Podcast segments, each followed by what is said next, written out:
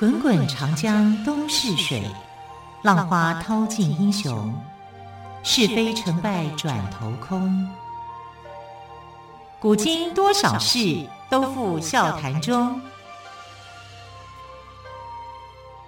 陪你说历史，汪培制作主持。欢迎朋友们收听今天的《陪你说历史》节目，我是汪培。同样，再次为朋友们邀请到历史专栏作家于远炫老师，老师好。主持人好，听众朋友大家好。好，老师，我们在昨天的节目当中聊到哦，乾隆呢虽然不是那么的心甘情愿，也就是这么的满意，让嘉庆君当了皇上，在无奈中，他还是安排了嘉庆君当太子，继任为帝位哈。那么之后，嘉庆君即位之后。清朝的整个国作的运作又如何呢？其实是越来越差，因为乾隆到晚年的时候，国库就几乎空虚了。对，因为乾隆太上皇，他当了四年太上皇，等于说这四年当中呢，名义上的皇帝是嘉庆君，对不对？但实际上的皇帝还是谁？还是乾隆啊？他还是要听他爸爸的呀。是啊，所有的人事命令、重大的事情都是乾隆说了算。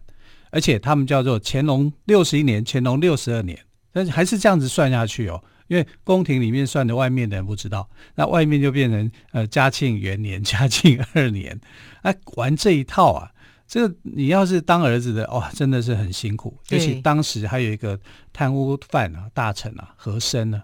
那和珅在掌控的嘛，所以他乾隆我真的搞不清楚为什么这么喜欢和珅呢？对呀、啊，所以人就说他们可能是前世的恋人吧，啊，就有这样的一个什么都可以说啦。对，那嘉庆君后来怎么样呢？他联合刘墉啊，就是在乾隆过世以后，就开始了一个大整肃啊，把和珅给斗倒。和珅很快就被斗倒啊！这是嘉庆君上任以来做的最厉害的一件事情，就是斗垮了和珅。哇，雷厉风行。对，所以呢，和珅跌倒，嘉庆吃饱。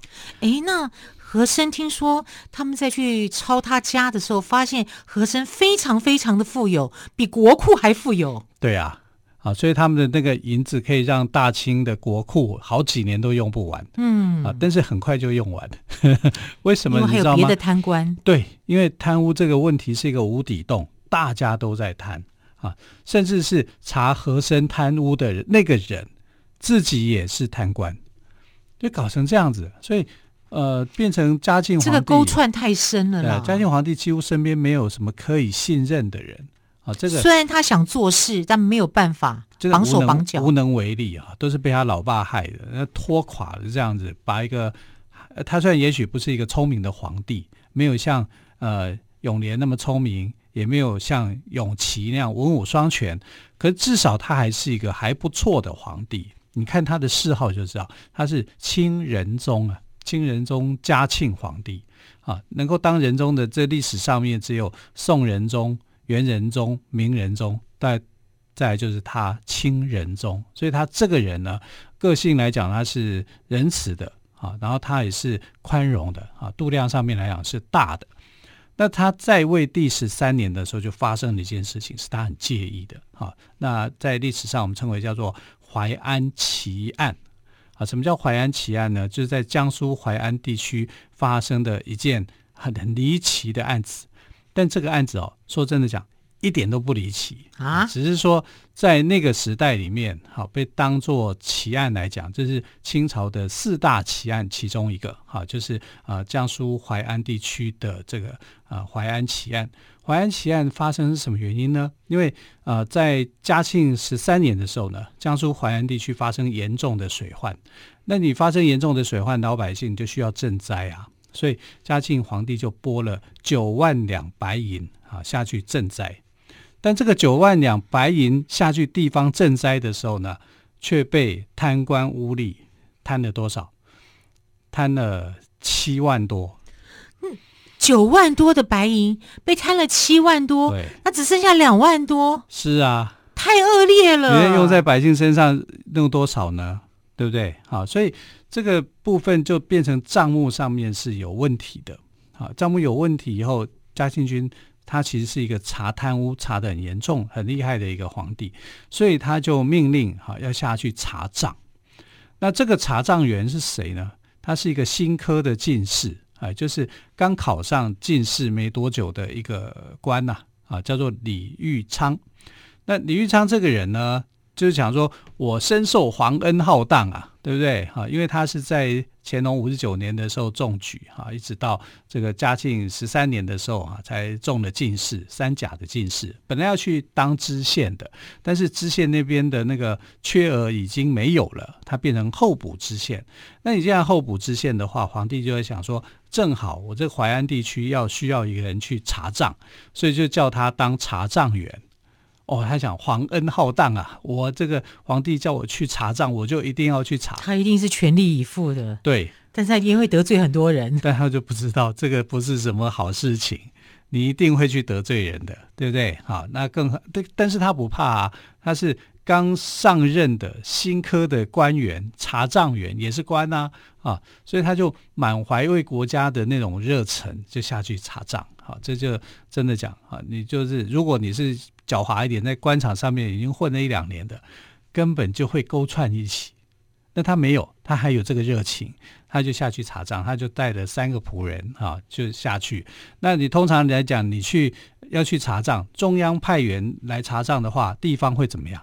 热情招待嘛，对不对？啊，不管是吃喝玩乐、住宿怎么样，都一定是招待的嘛。但是他就不让人家知道说他住哪里，他不让人家招待。他住哪边你知道吗？住在破庙里面。哇，没有人会想得到哎。对，一个官员，堂堂的查账官员住破庙，他衣服再打扮一下还可以化缘。对，他搞不好以为是丐帮来的。对啊。对，然后带着那个三个仆人啊，啊，那三个仆人就想说，我以为跟着你。会有油水可捞，对呀、啊，而且你刚考上嘛，刚考上进士，虽然是三甲进士，但也是三三甲进士也很厉害啦，对不对？总能够捞捞到好处啊，就没想到啊，跟着大老爷去，竟然住破庙，还以为可以住客栈呢，客客客栈这样子就没有啊，他住破庙里面啊，所以他们就心里头就非常的埋怨啊，就说为什么同样都是人家的底下的伙计。好，人家吃吃香的，喝辣的，我们就那边吃苦的，对，吃咸的。你不要说五星级饭店，啊、住不到五星级，至少也来个三星级吧？对啊，因为我们还在住破庙，还住破庙啊。然后当时的那个淮安县的呃县令哈、啊、叫王生汉，那王生汉这个人呢，就跟这个李玉昌不一样，因为李玉昌就是那种读书读上去的，他不是，他就是捐了一笔钱买官买上来的。哦，你说山阳县的知县、啊、对对对对王生汉，他是捐官出身，捐官出身的。那捐官出身的，他就觉得说，我要想办法把我捐出去的钱呢拿回来。哎，我想我一定要去沟通沟通你嘛，哈，疏通疏通。对，他贪污了很多钱嘛，哈，几万两的这个银子，我花在你你一部分来讲都不算什么，啊，谁不爱钱，对不对？然后就去打算啊，就是要跟他去说，哎呀，你就账这个账，稀稀稀里糊涂就好了，不要查了。但没有想到说，这个李玉昌就是正直的人，你怎么劝他都不相信、不听嘛。你账目就是有问题嘛，账目有问题，你就是亏空啊，亏空你要补上来啊。他就很认真执行。那这个很认真执行呢，他的几个仆人，三个仆人，刚不是讲三个仆人，三个仆人都是坏蛋。他就在想说，哎呀，我们要求得荣华富贵，所以就跑去跟知县告密，就是说。我们大爷啊，大老爷啊，认为说这笔钱是有问题的啊，所以他们就是要法办你，你看你要怎么办？啊，他就跟这个王生汉谈条件，嗯、就说我把这个消息泄露给你，你能不能给我们几个小的好处，好处啊？然后我们来看看怎么样去处理李李玉昌这个人。后来王生汉就想说，这个就是呃。胆子要大了，恶向胆边生啊，嗯、所以就干脆就伙同了这三个仆人，还有他们自己的他自家自己家里面的仆人，去杀掉李玉昌。啊，太狠了吧？对，毒杀。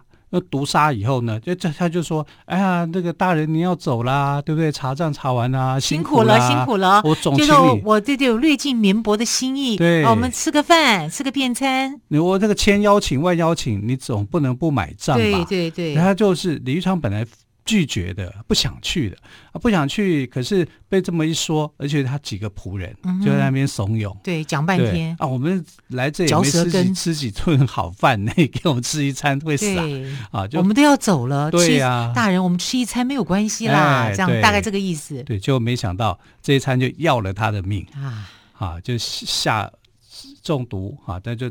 菜肴之间就下毒，下毒以后呢，他就伪装成，你不能讲说是自呃这个呃中毒是有迹可循的嘛，对啊，所以他就把它伪装成为好像上吊自杀啊，啊，脖子上面都有勒痕，干嘛干嘛的。然后他们的想法是很简单，就是我不要让人家去查查你的尸体，一查一查尸体就怎么样，这个事件就。出现了那个状况啦，哎，可是中毒死亡跟上吊中毒是可以验得出来的耶。是啊，所以他就不让人家验呐，不让人家验，就赶快把他的尸体装进棺材里面，把它钉起来。真的太恶劣了，很恶劣吧？好，那到底这个呃李玉昌哦，他是被人家下毒致死的这样子的一个原因有没有被查出来呢？我们先休息一下，再请岳迅老师帮我们做补充。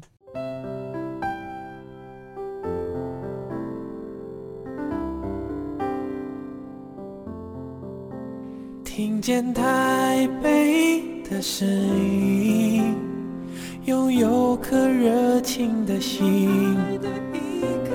有爱与梦想的电台，台北广播 FM 九三点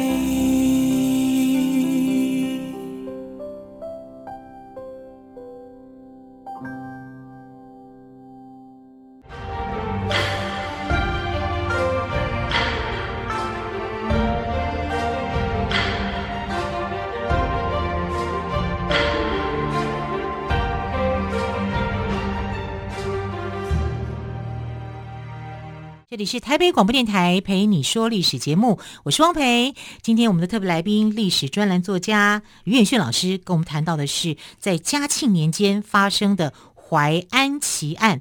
老师，后来真相有大白吗？后来真相是有大白啊，可是当中有一些变化。我们看就是说，这个王生汉啊，跟几个仆人啊，就，就是那个贪官嘛，王生汉，他害死了这个李玉昌，李玉昌，对，不让李玉昌。回京城去跟皇帝报告说，这个淮安这边的赈款啊是已经被人家给 A 掉了。也就是说，赈灾款项九百呃九万多两白银哦，有两万多两是进到这个贪官王生汉的口袋里。对。但其实这个实际上流入百姓的身上不多，真的很少，不多。两万多是是他是他个人哦，个人还有别人哦，还有别人。对，啊、所以那个刚刚老师老师有讲啊，九万多到百百姓的口口袋里面就只有只剩两万多，而且是这么多的百姓要分呢。对啊，所以你看是很夸张的。那他等于是打点的也打点很多，他自己是诶、嗯、A 钱 A 的很凶，很凶，对，然后他就怕这个事情爆出去，东窗事发，东窗事发，所以就把他给杀了，把他给杀了，然后就上报嘛，因为知县嘛，在你的县县府里面啊，县内发生了这个官员被杀的事情啊，官员被毒害的事情啊，其实他就他就直接讲说，他这个不叫毒害嘛，是自杀嘛，因为他往上报。上一集是，他是用上吊自杀的名义去申报啊，报告知府的时候啊，知府那是糊涂官嘛，而且不会去查明这个，因为可能就是怎么样，知道吧？平常就送钱送给他很多了啊，所以呢，他就听了这个王生汉的话，就这样子要结案。可是你要去结案，你这东西你还是要告诉这个被害的人啊，对不对？哈、啊，就是说啊，这个李玉昌过世了。啊，在这里面发生事情过世了哈、啊，他自杀了怎么样啊？那你亲属不是要来认尸吗？要领回吗？那他的叔叔哈，他的叔叔是一个秀才，但是他是武举啊，就是就是武状元啦，对对，武秀才就对，对他秀才，他还没考到状元哈，这、哦、到秀才秀才这一这一关而已哈、啊。这个秀才叫做李太清，他是他的叔叔，他就想要为侄子去收尸，可是他在收尸之前。他就满脑子疑问了，我为什么满脑子疑问？我的侄子已经考上进士三甲，前途正好，非常光明灿烂，对不对？真的想不出有哪些理由他要自杀，哎，没理由嘛。对呀、啊，所以他就起的这个疑心。对呀、啊，他跟他妻子有吵架吗？没有啊，他前途似锦，哎，那没有理由说他在这个时候他会自杀，哪一件事情自杀？他有因为什么状况自杀？所以他想不清楚，没有没有道理，没有道理的情况之下，他就很怀疑这个事情，就怀疑就放在他的这个心上。然后呢，他就越想越奇怪啊，就跟李玉昌的妻子啊就商量，就说这个我的这个侄子，他的死因是非常非常可疑的，啊，所以一定要调查的清楚啊。然后他们就把这可疑的疑点啊，就去告状。啊，跟京师的这个督察院去控告，那嘉庆皇帝看了以后就觉得说，这一定有问题。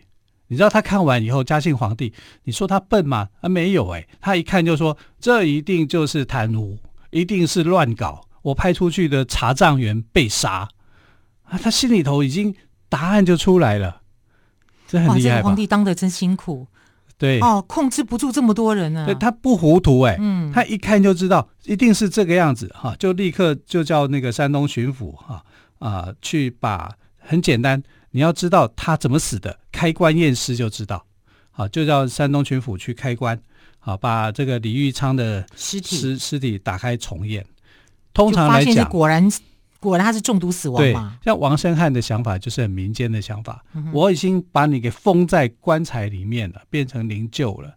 那你如果去把这个尸体遗体再取出来的话，其实是一种对死者的不尊敬。对，民间是有这样的一个想法。说法对，对对。可是这是皇帝要求的，可是这皇帝要求的，你就你不得不开棺，你不得不开棺哈。所以在这种情况之下，这是告状到皇帝啊。所以李太清他其其实头脑也是很清楚。他觉得这些疑点我要解决的话，就是直接跟皇帝去说。嗯，啊，这当然不是说直接找到皇帝的面啊，就跑去这个啊京都的京师的督察院去控告嘛，让他们去去查证啊，去这个皇帝一，一听有问题，开棺验尸一验中毒啊，根本跟。自杀没有关联。我派出去的人这么清廉，被你们这些人恶搞，我要是皇帝，我气死了。是，所以我们接下来就要看到这个呃皇帝啊嘉庆君怎么去处理的，嗯、那叫做大快人心呐、啊。哦，他真的是在这件处理上面来讲哦，是对这个被杀的李玉昌，这我讲就是大快人心因为我觉得他这样做法哈，嗯。如果做得好的话，也可以让其他的贪官看一看。如果你们贪污，也是这样子的下场。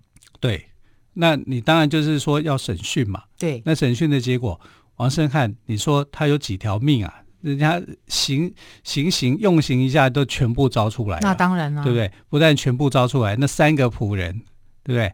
哎，你怎么可以去害你的主人呢？啊，这个在当时的社会来讲，这是犯大罪的。